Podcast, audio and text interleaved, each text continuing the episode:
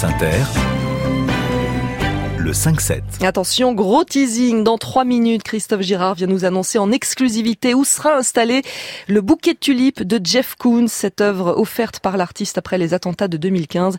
Christophe Girard est l'adjoint à la culture de la maire de Paris. Fin du suspense. Juste après, l'esprit d'initiative. Bonjour Emmanuel Moreau. Bonjour Mathilde Mudoz. Un hôpital de Madrid a mis en place un programme inédit pour mieux soigner les migrants malgré la barrière de la langue. Il est difficile, Mathilde, de décrire une douleur ou de parler de ses antécédents médicaux lorsqu'on consulte dans un hôpital à l'étranger. C'est un des problèmes que rencontrent les milliers de migrants qui arrivent en Espagne ou ailleurs sans parler la langue. En 2006, l'unité des maladies tropicales de l'hôpital Ramón y Carral de Madrid a décidé d'agir avec un nouveau programme d'accueil multilingue baptisé La santé entre les cultures. Il est destiné aux personnes qui ne parlent ni espagnol, ni anglais, ni français.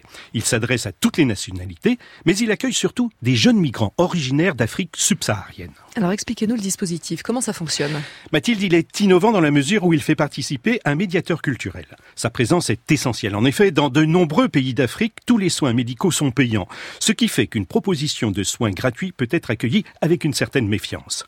Des traducteurs spécialistes participent aussi aux consultations, ce qui soulage les équipes médicales démunies quand elles doivent mener une batterie de tests, de prise de sang et d'analyse en tout genre sans pouvoir expliquer aux patients de quoi il s'agit. Plus de 30 langues africaines sont proposées, mais on y parle également le roumain, le russe ou encore l'arabe.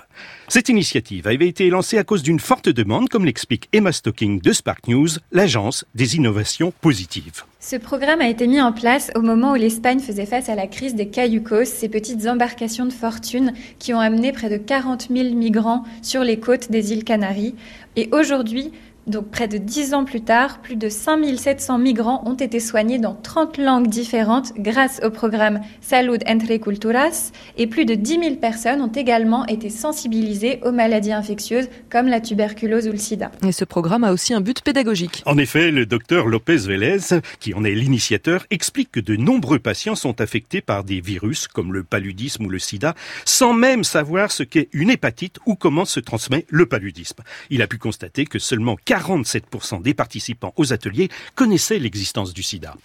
Il y a quelques mois, le programme a été officialisé par le Conseil de santé de Madrid, une consécration pour l'équipe du docteur Lopez Vélez, qui s'est battu pour l'imposer. Il est désormais financé par le Plan national du sida et par des fonds européens, ainsi que par des donateurs privés. L'esprit d'initiative d'Emmanuel Moreau, tous les jours dans le 5-7 de France Inter, une chronique que l'on peut également podcaster. Rendez-vous sur franceinter.fr.